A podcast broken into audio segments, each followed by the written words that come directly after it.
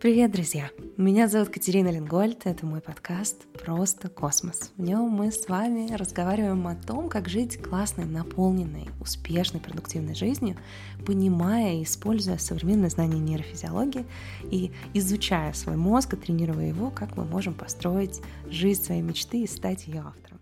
Я решила устроить себе небольшой эксперимент и поехать на три дня, побыть абсолютно одной на берегу океана — ни с кем не общаясь, ничего не читая, ни новости, ни интернет, ни сообщения никакие, даже книжки не читая, и дав возможность себе побыть наедине со своими мыслями на природе в течение трех дней. Это чем-то похоже на випасану, эм, но випасана существенно длиннее, у випасаны такая более строгая, серьезная структура, и она, на мой взгляд, такая более сложные, физически сложные, то есть тебе нужно определенное там, количество часов в день сидеть. Для многих огромный вызов просто даже сидеть столько времени, поэтому я размышляю о том, хочу ли я поехать на випасану или сделать то, что я сделала, я решила все таки что это будет у меня не випасана, а такая джой пасана. Мне это должно быть абсолютно в удовольствие, без боли, без каких-то жестких рамок, без каких-то там подъемов по звонку, а очень в удовольствие, но при этом без а, какой-либо внешней стимуляции. В этом подкасте я вам хочу рассказать про свой опыт, что мне понравилось, что вызвало сложности, какие выводы я сделала и что я планирую встроить в свою жизнь по итогам всего того, что со мной произошло. Ну, первая вещь, конечно, которая, а, с которой я столкнулась, а, я столкнулась уже в первый день, это сопротивление. И хотя я время от времени практикую digital detox, для меня, конечно, это всегда вызов. Э, наш мозг, он настолько привыкает к постоянной стимуляции. Я много слушаю аудиокниги, много слушаю подкасты. То есть в свободное время у меня в ушах что-то что часто звучит. А, плюс я супер общительный человек, и я очень люблю свои идеи обсуждать с командой, с моим супругом, с родителями, с друзьями. А, для меня взаимодействие с другим мозгом другого человека — это такой стандартный режим. И пауза, которую я для себя создала уже в первый день, вызвала прям конкретное сопротивление. А, и мне, например, в голову приходили какие-то идеи, мне сразу хотелось их обсудить, например, с кем-то. И обсудить-то не с кем. И поэтому ты вместо того, чтобы тянуться к телефону, берешь в руки блокнотик, берешь в руки ручку и обсуждаешь это сам собой в э, письменном формате. Кстати, в классическом випассане нельзя пользоваться блокнотом. Я решила, что в моем случае это будет полезно. Кстати, я списала толстенный блокнот своими мыслями, и э, многие из них очень для меня полезными оказались. Поэтому э, первая вещь, которую я для себя заметила, это, конечно, э, та привычка к взаимодействию с другими людьми и с мозгом других людей, которая у меня есть. Э, на вторые сутки э, вот, этот вот, вот эта импульсивность и э, местами даже скука, она начала рассеиваться. Вообще очень интересно, время, конечно, замедлилось невероятно. Я помню первый день, он реально длился прямо вот казалось, прям несколько суток. То есть у тебя настолько, э, когда ты полностью погружаешься в этот настоящий момент, в свои мысли, то у тебя время идет очень-очень-очень медленно. Это прям удивительно. Эм, и на вторые сутки, хотя вот я так вспоминаю, то вторые сутки, но по факту, по ощущениям это было прям существенно позже. Эм, вот эта скука, она рассеялась, и появляется очень интересное ощущение эм, ты начинаешь в своей голове и в своих мыслях играть как ребенок в песочнице. То есть ты начинаешь за ними наблюдать и разглядывать те части своего мыслепотока, которые тебе хочется поразглядывать, и ты вот реально как с игрушками играешь. Вот в детский мир пришел и такой смотришь, вот кукла классная, вот поиграю с куклой. вот, я не знаю, конструктор, вот пособираю конструктор. То есть твой внутренний мир начинает быть для тебя таким интересным полем для экспериментов.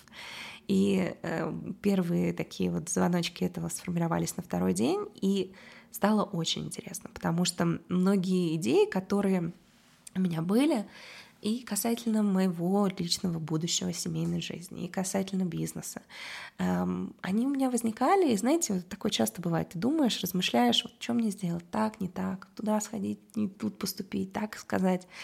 И часто ты так думаешь, ну ладно, потом об этом подумаю, потом разберемся, там как-нибудь решим. И тут у тебя появляется время, пространство и, главное, желание со всеми этими игрушками поиграть. И все эти мысли подумать. То есть же нету такого времени, вот посижу, подумаю о вот каких-то вот таких вот недодуманных э, мыслях. У нас есть много недоделанных дел, которые мы там через пень-колоду разгребаем, а вот недодуманных мыслей мы додумываем очень редко, очень редко у нас на это есть пространство. И тут у меня появилась возможность вот реально так, о, о чем я хочу сейчас подумать, с какой мыслью, с какой идеей, с каким решением я хочу поиграть. И на второй день я, в общем, приступила к такому ну, когнитивной работе, к разбору завалов, недодуманных мыслей, недопринятых решений. И получилось, конечно, очень круто, потому что на выходе из этого дня мне он казался прям невероятно продуктивным. Просто невероятно продуктивным. Я столько всяких важных решений для себя приняла. Просто кайф.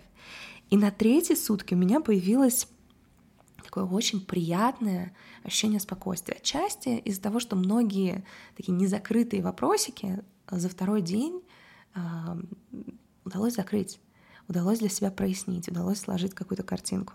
И на третьи сутки у меня появилось ощущение такого штиля, знаете, вот в тот день еще на океане был абсолютно штиль. А ясность и такой чистый разум. А, вот муть, знаете, когда ты взболтал, муть, э, не видно ничего, а тут муть это улеглась. И какие-то вещи, которые а, на второй день, например, ну, не было понятно, как их решить, они стали какие-то абсолютно ясные, абсолютно очевидные, абсолютно понятные. И э, знаете, какие-то вещи, которые э, ты иногда советуешь другим людям, вот я иногда вам даю советы, но э, я стараюсь большинству этих советов следовать, но некоторым своим советам мне тяжело следовать. И такая есть фраза «свой совет сам себе посоветую». И вот к третьему дню у меня появилось а, какое-то очень любопытное ощущение, что я а, какие-то советы, которые вызывают у меня у самой большие сложности, я их начинаю сама себе советовать, они начинают а, как-то укладываться в голове. И мы часто говорим, вот сам себе ты не можешь быть учителем, ты сам себя не можешь коучить. И вот к третьему дню, благодаря этой ясности, благодаря тому, что э, сейчас с вами поговорим, что происходит в мозге в период этого всего, э, я начала э, помогать себе, э, разъяснять какие-то вещи, которые, которым раньше мне было тяжело подобраться за счет этой ясности. О чем хочется сейчас поговорить после вот обсуждения этого опыта?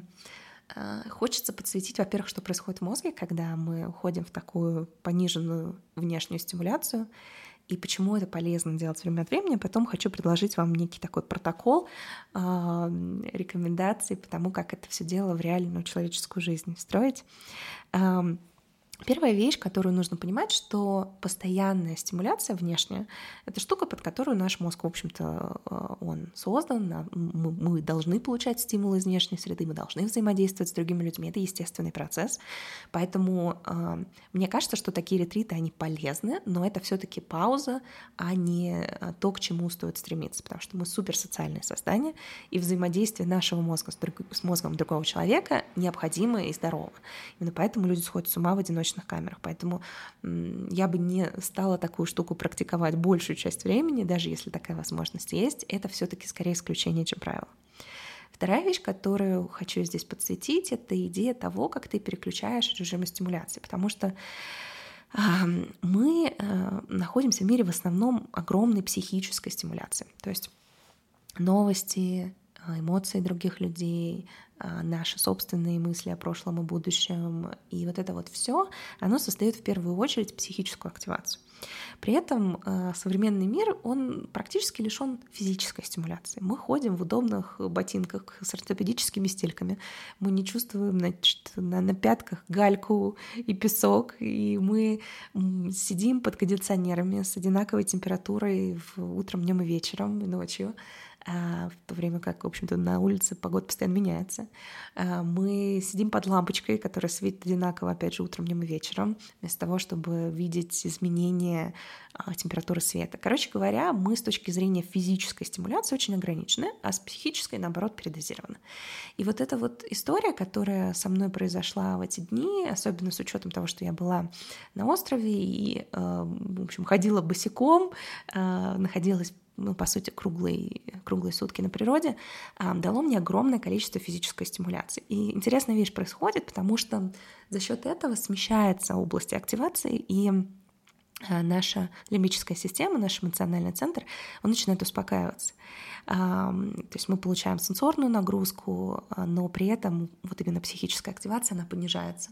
И вахтерша наша амигдала, она начинает тоже успокаиваться. И именно с этим связан эффект второго и третьего дня, когда появляется ясность, потому что а, это дает возможность нашей префронтальной коре, области мозга, которая отвечает за ту самую ясность, долгосрочное планирование, логику, структуру, а, планирование, все это, она дает возможность ей развернуться в полной мере, и появляется вот такая вот какое-то такое чистое восприятие, логическое, понятное. И это результат того, что у тебя понижается уровень психической активации и повышается уровень физической. Поэтому я очень рекомендую совмещать вот такой вот э, детокс э, с точки зрения эмоциональной и новостной стимуляции с тем, что ты открываешь себя вот как раз-таки всяким тактильным штукам, э, природе и так далее. Это полезный режим переключения, потому что разные области мозга будут обрабатывать эту информацию. Это то, что касается балансировки. Теперь, э, что касается конкретных шагов, которые я э, сама планирую реализовывать, это что я вам советую сделать. Первая вещь это встраивать вот такие вот ретриты. Я прям рекомендую даже так и называть. Вот у меня ретрит. Э, такие ретриты на регулярной основе, причем э, какие у меня здесь есть идеи, что я сама буду практиковать. Ежедневно э, такой ретрит может длиться 15, 20, 30 минут, либо во время обеда, во время ланча вы идете на прогулку после обеда, например, покушали и на 20 минут пошли на природу, прогуляться. И у вас вот такой вот ретрит. Без телефона, а, без подкаста в ушах, без звонка другу в это время, а вот наедине со своими мыслями. В идеале прогулка на природе, в парке где-нибудь. Либо это может быть вечерние такие 20-30 минут. Можно устроить себе какую-нибудь ванну, добавить, накапать туда каких-нибудь аромамасел. Опять же, смысл в том, чтобы увеличить стимуляцию сенсорную, да, вот запахами стимуляцию. А, сделать такую штуку перед сном. А, и таким образом у нас каждый день есть момент переключения.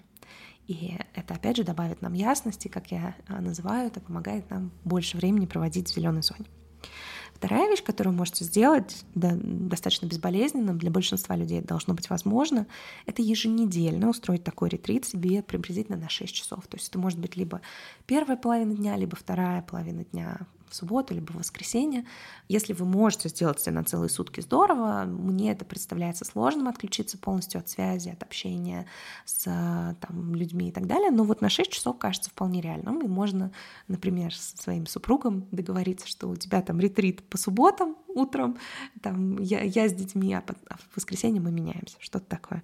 И таким образом мы можем э, обеспечить себе а, такую вот паузу и, например, там, с 8 утра до 2 часов дня устроить себе такой вот перерывчик, которым вы проводите, опять же, время на природе, э, журнальчиком, э, с блокнотиком, в котором вы выписываете свои мысли, наблюдения, и в этот период ни с кем не общаетесь, ни с кем не взаимодействуете, ну и, разумеется, интернета тоже у вас в руках нет.